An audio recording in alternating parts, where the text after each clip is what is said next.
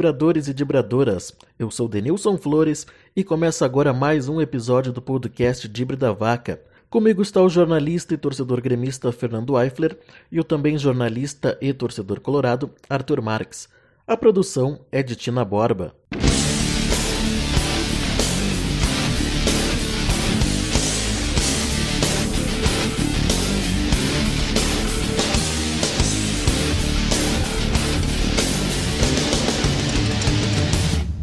Este episódio tem o apoio de Nick Lanches. Vocês encontram no Instagram, arroba TeleNickOficial. Lembre, Nick é com K. Precisamos fazer um aviso. O pessoal do Dibre também está em regime home office contra a expansão do coronavírus. Então, nos próximos episódios, vamos ter que mudar um pouco o formato do nosso conteúdo. Contamos com a compreensão de todos. No episódio de hoje, Vamos conversar com o carioca Marcelo Carné, goleiro do Juventude. O atleta foi contratado pela equipe de Caxias do Sul no final da temporada 2018 e hoje é titular e um dos líderes do Clube da Serra. Marcelo Carné, eh, obrigado por atender o Tibre da Vaca e, já quero começar te perguntando sobre a, tua trajetória no futebol. Eh, quantos anos de carreira e quantos times tu já defendeu nesse tempo? Então, desde que eu subi para o profissional no Flamengo a primeira vez, foi em 2008, é, são 12 anos de carreira é, e são oito clubes defendidos ao longo desse, desse período todo profissional. Beleza, Carné. Então conta um pouco para nós como é que tá sendo a tua vida nessa quarentena. A rotina na quarentena é bem simples, é tá bem parado, né, pra, pra gente que é acostumado com, com a correria, com, com tá sempre viajando, sempre se deslocando. Então eu tenho tenho focado no, nos treinos durante uma parte né, do dia, uma pequena parte. E no resto do dia eu tento sempre estar tá lendo, tá, tá vendo algum documentário ou filme, é, vendo alguma série, é, ocupando o tempo dessa forma. Realmente não deve ser fácil para um jogador sair da rotina de treinos e tudo mais. E me diz uma coisa, o Juventude passou alguma orientação para os jogadores manterem preparo físico em casa? Se sim, como é que está a tua rotina em casa de treinos? É, no início o Juventude passou uma rotina de treinos, como não sabíamos como seria a situação do vírus aqui no Brasil. É, mas nesse momento foi dado férias, né? E, e, o tempo de parada ficou, ficou longo. Então o, o grande foco do, do, trabalho é ocupar a cabeça nesse período em casa, que ficamos muito tempo sem. muito tempo ocioso. Então é ocupar a cabeça e não sair do zero quando voltarmos. Que acredito que, que vamos ter pelo menos o, o mínimo de tempo para para nos prepararmos para a volta e quando, quando ocorrer essa volta o calendário vai ser muito desgastante. Então o principal foco dos treinos em casa é, é poder não sair do zero para evitar qualquer tipo de lesão no retorno. Marcelo, além de jogador de futebol, tu também é formado em educação física.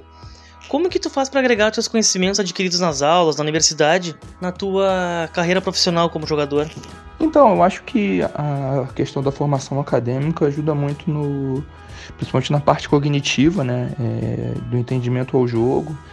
É, acredito que, que eu sempre, eu, depois que eu me formei, eu não tive mais muito contato com a parte acadêmica, não, não continuei na, pós-graduação por, por falta de, de calendário mesmo. E sempre tô conversa, procuro conversar com os preparadores físicos, com o treinador de goleiro, para para que possa entender bem os processos de recuperação e todo o trabalho que possa ser feito para alcançar o máximo de rendimento possível.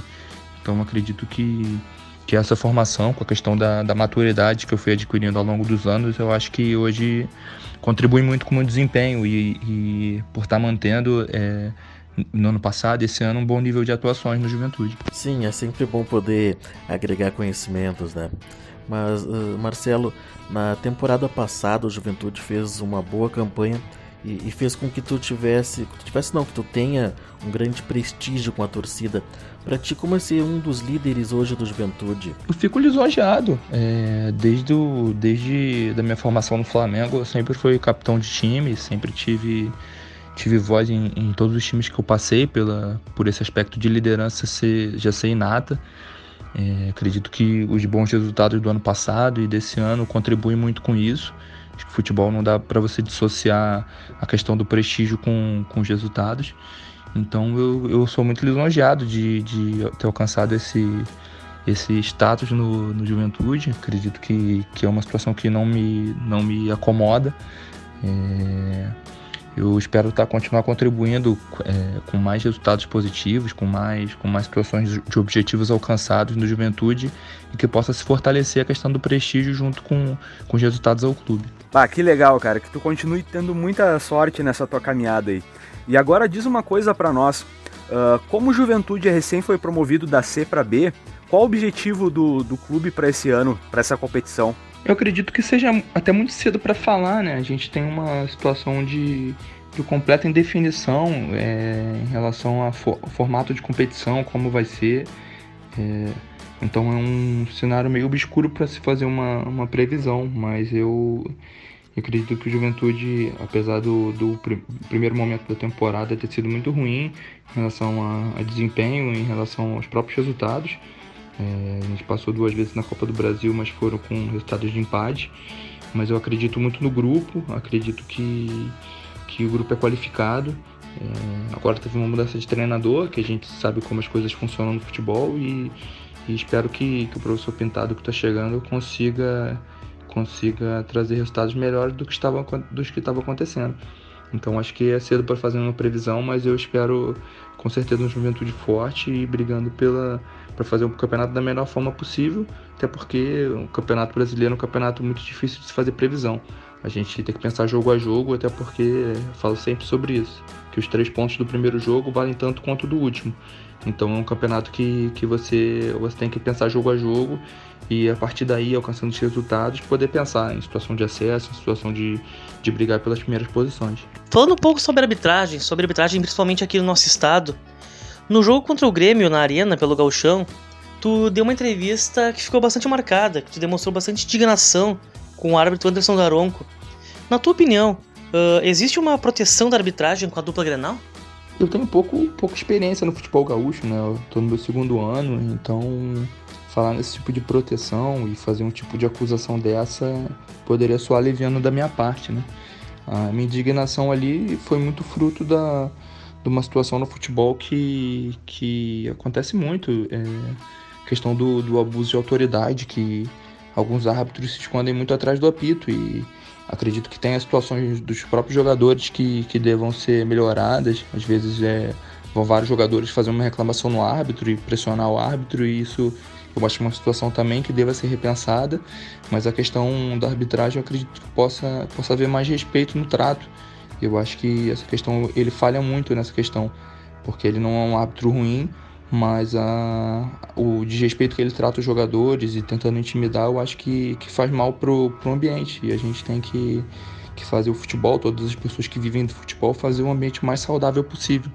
Porque ali nós vamos fornecer um espetáculo é, para os torcedores, é, todo mundo buscando seu, seu prato de comida, todo mundo buscando as vitórias e, e todos entram muito pressionados para gente, a gente se, se ter esse tipo de embate né, entre jogadores e árbitros e eu acredito que possa ser uma situação harmônica e, e, e a gente só preocupar mesmo com, com cada um fazer o seu melhor e tentar buscar o resultado de vitória, cada um para sua equipe e o árbitro tentando mediar o jogo de uma, de uma forma equilibrada e de uma forma que, que não, não passe agressividade para os jogadores, que já é muito inflado em relação ao que eu falei anteriormente, né? A questão da pressão da torcida, de estádio cheio, de pressão por resultados, então é, é, a questão ali foi mais em relação a isso. Acho que poderia ter havido um pouco mais de respeito dele, da parte dele em relação a nós, como já tinha acontecido no jogo anteriormente do Inter, que foi praticamente a mesma postura.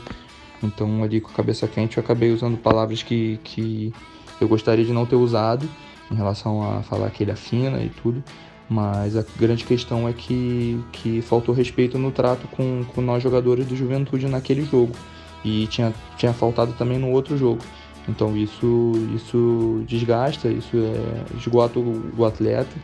Eu acho que, como eu falei anteriormente, a gente já tem pressão suficiente de todos os lados para que a gente possa para que a gente possa é, fazer o melhor trabalho e a gente não precisa ter mais esse tipo de pressão que eu acho que só atrapalha. Esse tipo de pressão em relação da arbitragem, esse clima de animosidade entre jogadores e árbitros. É, é sempre complicado, né, falar de arbitragem. Sempre vai ter algum ponto que a gente vai concordar ou não com, com os árbitros, né? Mas enfim, uh, Marcelo, em 2007, com 17 anos, tu foi convocado para os Jogos Pan-Americanos do Rio de Janeiro.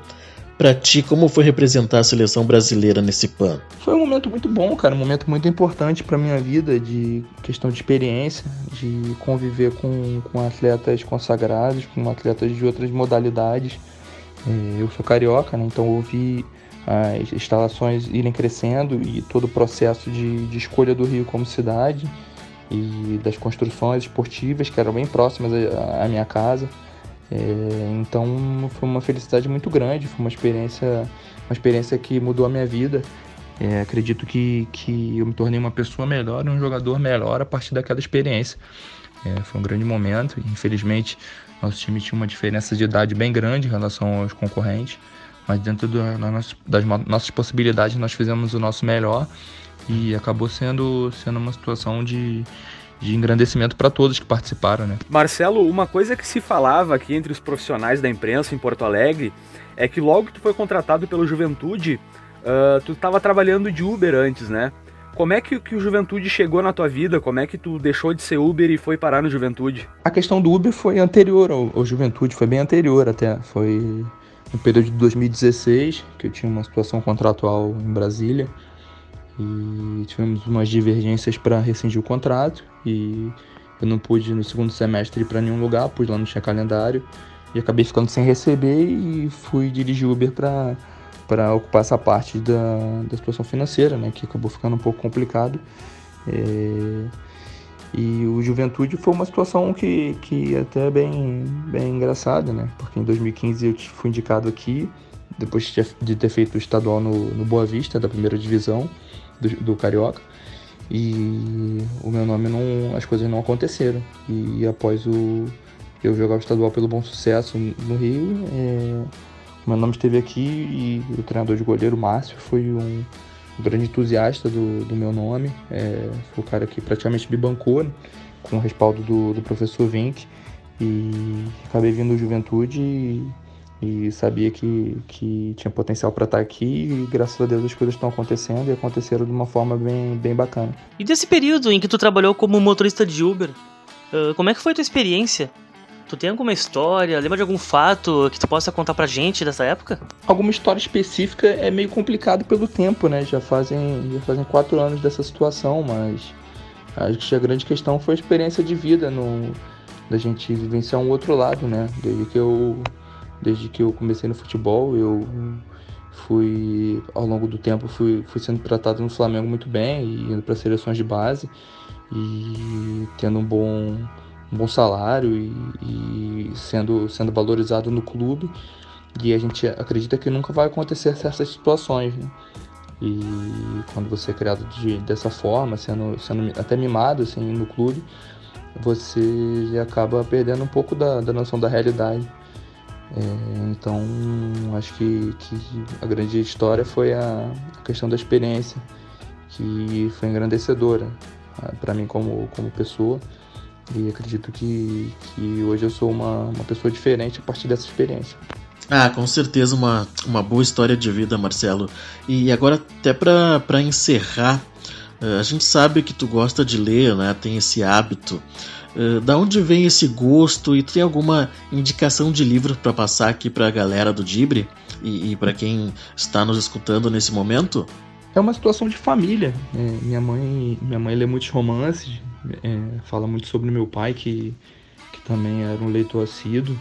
Meu irmão é, é professor universitário e tem muito esse hábito também da leitura. Acredito que seja uma, uma situação hereditária mesmo e cultivado na minha casa desde sempre, né?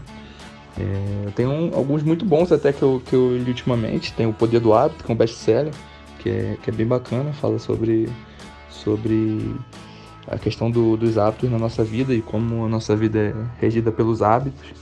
É, tem o Príncipe do Maquiavel, que fala sobre questão política, que, que eu também gosto muito.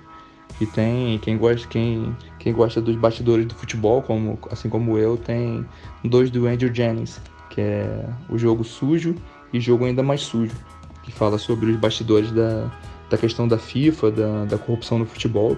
É uma coisa que, que eu gosto muito e recomendo para quem, quem é apaixonado por futebol e gosta de entender os bastidores do futebol e tudo que o cerca. É, é uma dica bem, bem bacana, é um livro que é, que é bem legal. Vamos jaconeiro, amigo, vamos jaconeiro. Queria agradecer a galera do Dibre da Vaca pela oportunidade de estar falando um pouco sobre a minha carreira, sobre a minha vida. É, agradecer muito a oportunidade de estar participando e desejar uma boa quarentena a todos aí, que todos fiquem em casa. Um abraço, galera. Mais uma vez, então, quero agradecer ao goleiro do Juventude, Marcelo Carné, que falou aqui com a galera do Dibre. E na sequência, agora já vem o pensamento da semana.